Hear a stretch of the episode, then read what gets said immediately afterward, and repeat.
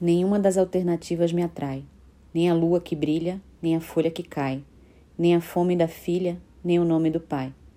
Nenhuma das alternativas me dá medo, nem olhar a mulher, nem saber o segredo, nem a bruxa de Blair, nem o bispo Macedo.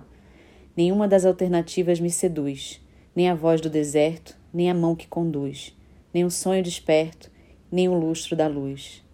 Nenhuma das alternativas me convence, nem a bola que rola, nem o time que vence, nem a chuva que chora, nem a água que benze.